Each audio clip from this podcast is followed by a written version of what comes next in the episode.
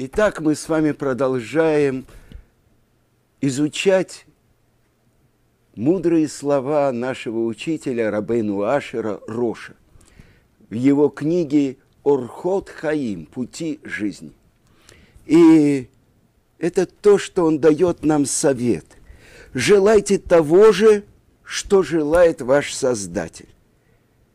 Всегда просите Его направить ваше сердце к заповедям – и во всех ваших нуждах возложите свою ношу на него. Секрет заключен в том, объясняет Гаон из Вильна, чтобы безраздельно направить свое упование только на Творца. И тогда Он благословит вас всем. И мы возвращаемся с вами к тем событиям, которые предшествовали дарованию Торы на горе Синай. Этот путь 50 дней от выхода, от исхода из Египта и до того, как мы оказались у горы Синай. Потрясающий подъем еврейского народа, когда они увидели то чудо, которое Творец для них совершил. Когда перед ними рассеклось море, и каждое колено шло по своему проходу. И святая книга Зор говорит, что тогда мы получили имя Иврим. Те, кто Авру это ям, прошли насквозь море. Для всего мира море. И я поделюсь с вами, я был несколько недель тому назад в Эйлате, там зарождается еврейская русскоговорящая община, и мы провели субботу с ними. И накануне субботы я окунулся в Ямсуф, вот в этом самом море, которое расступилось всего каких-то 3340 лет тому назад перед моими предками. И это ощущение, конечно, особенное. Передо мной море не расступилось, я окунулся, как э, обычно евреи ходят э, в микву перед наступлением субботы, но само ощущение, что я окунулся в то самое море. Итак, то, что говорит Рабейну Ашер, возложите на него свою ношу. Как еврейский народ достиг этого постижения? И мы говорили с вами, когда произошел исход из Египта, когда из рабства мы вышли на свободу. И этапы свободы, то, что написано в Торе, и тогда поверили в Творца Авая Барух Гу, четырехбуквенное имя Творца и в Моше его служителя. Что открылось? Какое постижение открылось то, чего не было раньше? И мы говорили, когда мы выходили из Египта, когда Творец обрушил десять казней на Египет, и открылось то, что имя Творца, всесильный, Господин всего, тот, кто был, есть и будет, это имя Авая. А открылось имя, которое скрыто за именем Элоким, имя творения. Такив, убаль яхолет, убаль коля, кохот кулам – могучий, обладающий возможностями, являющийся источником всех сил мира. Элоким. Но кто скрыт за ним? Это особенное четырехбуквенное имя Авая. И сказано в благословениях перед Шма, тот, кто каждый день обновляет творение. Но сказано «тамид» постоянно. А мы хадеш бетуво хольем тамид маасе решит, обновляющий постоянно, каждый день творение мира. Это то, что открылось, когда обрушились десять казней на Египет. И объясняет наши святые книги, каждый удар по Египту, представьте себе э, грецкий орех. Когда мы ударяем молотком по ореху, жесткая кожура спадает. Но там еще есть, если взять зеленый орех, сначала зеленые, потом твердые, потом еще кожица. Это все то, что называется шелуха, клипа. С каждым ударом по Египту отпадала эта шелуха. Все более, более плотная. И благодаря этому мы поднимались на новую ступень, на ступень святости. И вот, когда мы видим этих вчерашних надсмотрщиков, этих палачей, этих нацистов, которые замуровывали стены наших младенцев, которые нас избивали, мы видим их трупы.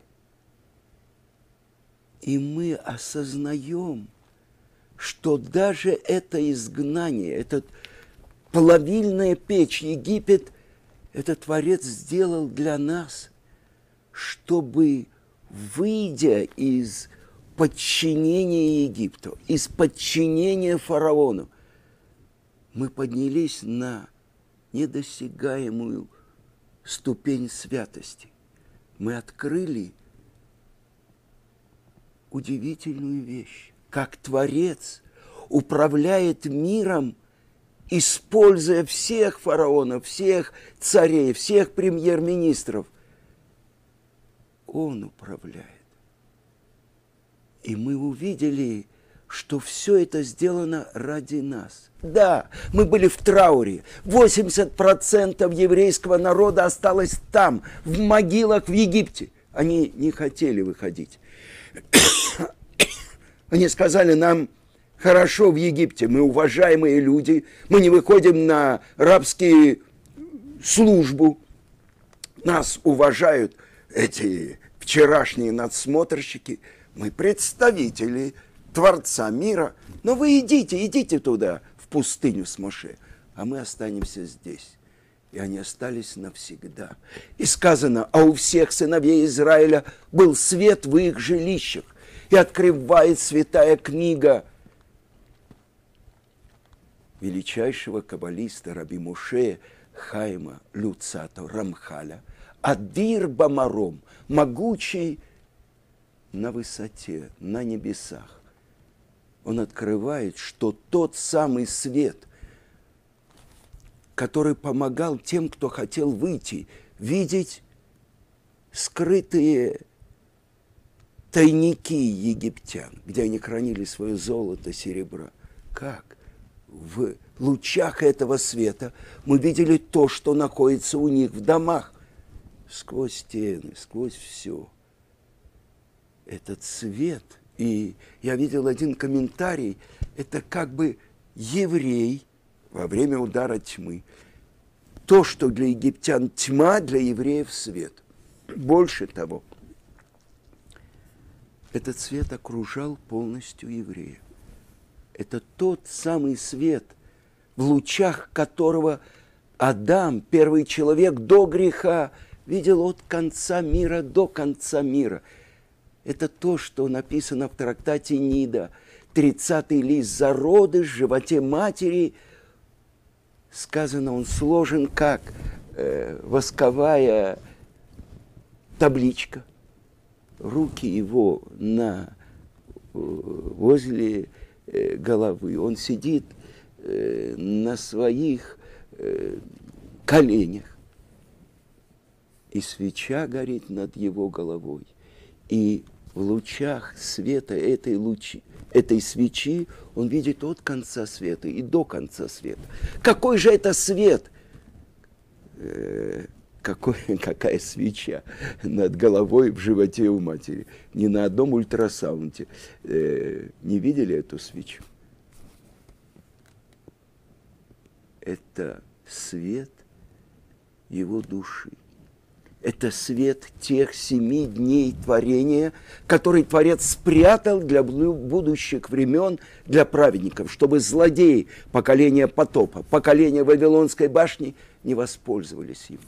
И этот свет открывается в Египте во время девятого удара, удара тьмой. Для египтян, которые превратили свет Творца в тьму, поставив над собой верховного идола Египта, фараона, а под ним все эти Нилы, все эти идолы, все эти бараны забрали мир Творца в свои руки и перевернули. Как в одном известном стихотворении написано, прославлялся пустячком пирамид. Действительно, до сих пор не могут понять ученые, как сделаны эти пирамиды. Для увековечивания памяти фараонов. Мы прошли это на Красной площади тоже стояла пирамида, квадратненькая, да, в которой лежало два фараона. Сначала один, Ленин и Махшмо, а потом Сталин и Махшмо. Потом Сталина выкинули, вложили в стенку, а этот фараон до сих пор лежит. Это то, что попытались египтяне украсть мир Творца, который сотворен был десятью речениями. И открылась та тайна, которая в наших святых книгах называется Маасе Берешит, тайна сотворения мира десятью речениями. Он сказал и стало. Но что же новое открылось, когда мы увидели, как Творец управляет миром? Несмотря на то, что полная свобода дана каждому человеку. При всем при том, человек не может уничтожить мир, сотворенный Творцом. Он не может изменить цель сотворения мира. А для чего Творец сотворил мир? В святой книге Зор, в главе Пинхас, Рея, Рея Неэмна – верный пастух. Мошерабейну открывает. Для того, чтобы раскрылись все его имена. А объясняет Рамбан в предисловии к своему комментарию на Пятикнижие, что все имена Творца – это только раскрытие самого сокровенного имени Авая – четырехбуквенного имени Творца. И Рош, комментируя трактат Йома, восьмую главу, он говорит, что все имена Творца, они только раскрытие проявлений этого особенного четырехбуквенного имени. А это сокровенное имя, это сама реальность и уже проявление разных по моим действиям я называюсь, говорит Творец. И это его имена. Так для чего Творец сотворил мир? Для того, чтобы проявилась его слава. Как написано это в конце поучения к отцов. Пирке вот. А коль маша бара кадош баруку беоламо лобрао Эле лихводо, для проявления его славы. А что такое слава Творца? Адон Аколь. И вместо этого мы говорим, одни мой господин, то есть мой царь. Для того, чтобы проявиться в мире как царь. Творец нуждается, чтобы был народ, который принимает добровольно его власть. И вот это первое открытие.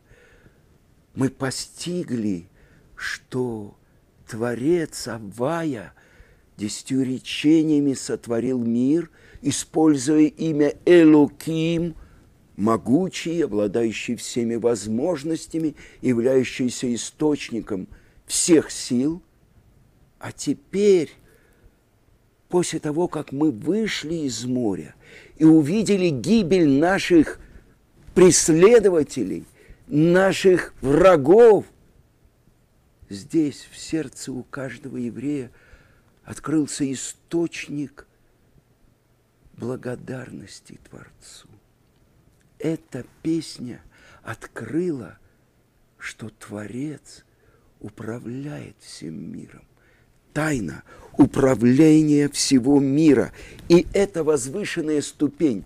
Так пишет мой учитель Гаон Рамыша Шапира. Это евреи удостоились этой ступени при рассечении Ямсуф, Тростникового моря. Но это выше нашего понимания. И эта песня стала вершиной нашего служения. Поэтому в конце песни сказано «И приведи их, и посели их на горе наследия Твоего, на месте пребывания Твоего, Бекодыш, в святилище, которое приготовили Твои руки». И объясняет мораль из Праги в книге «Натив Авода», «Нативот Улам» называется его книга, «Пути мира», а это путь служения. В чем суть нашего служения? В отказе от нашего личного, от нашей самости, от нашего эго. Перед кем? Перед единственной настоящей реальностью. И это то, что было выражено в этой песне. Отказ от себя ради корня своей души. И это говорится, что там мы приняли на себя, что когда мы войдем в землю Израиля, мы построим храм. И это понятно тогда. Какие песни пели в храме левиты во время жертвоприношений, если они не играли на музыкальных инструментах и не пели свои песни, жертва была непригодна. Потому что и песня, она подобна жертве нужно принести свое эго, они, я, ради Творца. И это то, что открывают наши мудрецы, Берешит Раба, что каждый день ангелы поют песню перед Творцом. И произнеся ее, они как бы самоустраняются, сгорают. А на следующий день новая группа ангелов. И так ангелы поднимаются на ступень песни. А что такое песня? Песня – это круг, это завершение. И в этом состоит тайна того, что составил царь Давид и царь Шлома. Перакшира – песня, глава песни, в которой каждое творение оно произносит свою строчку из Святого Писания. И поэтому наши мудрецы хвалили тех, кто занимается этой, постигает эту песню творения Перекшира. Сказал раби Элиезер Агадоль, раби Элиезер Ункилус, о каждом, кто занят этой песней, занят, исследует ее – постигает ее суть. Я свидетельствую, что он заслуживает будущего мира и спасется от всех плохих происшествий и от злого начала. Велик тот, кто причастен к этому уровню. И в том же духе говорят наши мудрецы святой книги Зор Бешалах о песне у моря, которые пропели евреи – каждый, кто каждый день произносит песню у моря, сосредотачиваясь на ее смысле, удостоится, что он будет произносить ее и в будущем. А великий учитель еврейского народа Рамхаль Раби Муше Хаем Люцата, в книге, которая называется «Сефер Амаамарим». Он пишет, что песня имеет отношение к ступени избавления. А теперь я сообщу тебе прекрасную тайну об этой песне. Знай, что всякий, кто поднимается, поднимается с песней. Во время избавления наступил великий подъем для всех ступеней, потому что подъем происходит с песней. И говорит мой учитель Гаон Рамойши Шапира, про которого, когда он ушел, сказал глава Ешивы Тифрах, что он знал на углубленном уровне всю Тору. А это включает и открытую часть, и тайную. Но то, что он говорит, мы не занимаемся тайным учением. Но сказанное дает нам понять, что такое песня. Благодаря ей все придет к окончательному совершенству. Через нее еврейский народ связался с источником. И то, что каждый открыл во время песни моря, когда каждый мог показать пальцем и сказать «Зекели венвегу» – это мой Бог, и буду украшаться Его заповедь. И вы знаете, что в мире произнесено было только девять песен. И первую песню пропел первый человек Адам, когда суббота защитила его. То, что до сегодняшнего дня мы в субботу произносим этот псалом царя Давина, Давида, Мизмор Ширли Йома Шаббат. Итак, песня у моря. Но в нашей же главе говорится про то, что выпадает ман, хлеб с неба, и есть спор между мудрецами, между Раби Акивой и Раби Ишмаилем. Что такое ман? Буквальное значение. Мангу, что это? Говорят евреи. И мы называем ман. И э, Раби Ишмаиль говорит, лехем абирим, то есть хлеб, который полностью впитывается в тело без всяких отходов. А Раби Акива говорит, это хлеб ангелов. Какие, какой хлеб у ангелов? Это хлеб ангелов. И то, что открывает нам наши святые книги, тот свет, который открылся, когда мы проходили Ямсуф, то, что сказано, что рабыня, последняя в еврейском народе, видела строение божественной колесницы. А божественная колесница, кисе, ковод, это то, как Творец управляет миром. Больше того, я слышал только от своего учителя Гаона Рамыши Шапира. Сказано, что одно из наказаний злодеев после того, как душа оставляет тело, они подвергается наказанию в огненной реке, на Арденур. И то, что объяснил Рав, престол славы Творца, который несут четыре хайота кодыш, высших ангела. И у них четыре лица. Спереди лицо человека, и это лицо нашего праца Якова. Справа – это лицо льва, и открывается, мне это было непонятно, лев, могучий, грозный и так далее. И это милосердие. Почему? И открывается, что войну ведет и добывает пищу, и это львица. А лев, ему достаточно, царь зверей, только сказать свое последнее слово, и все замирает в страхе это милосердие, хесед. С левой стороны лицо быка. И сказано, что даже когда э, весной пробуждается в нем все силы, бойтесь его рогов. Не, не просто так устраивают в Испании бой быков, тарадоры. Бык, нужно держаться от него подальше. Это мера суда.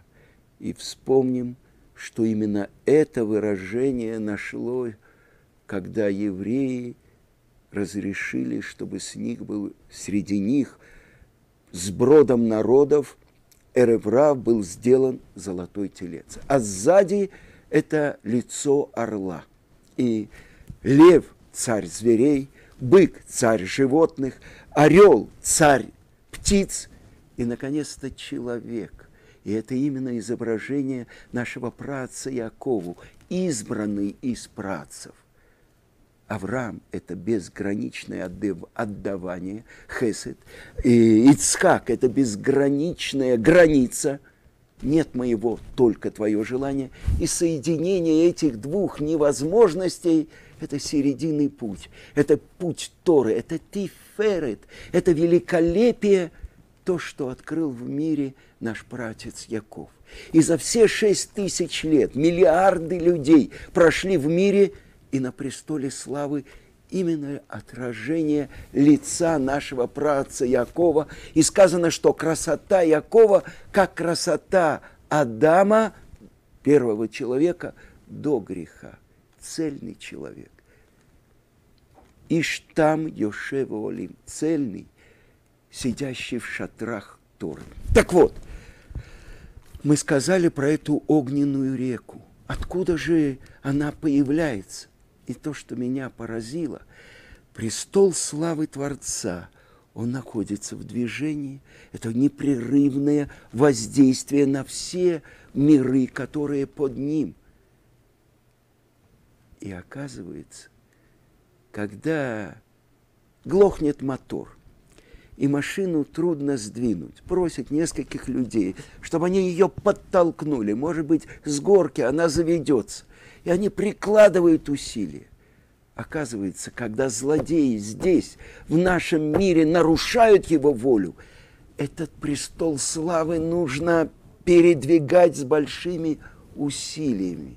И пот, который стекает с лиц этих четырех высших ангелов, Хайота Кодыш, он и образует эту огненную реку, в которой получает наказание – злодей.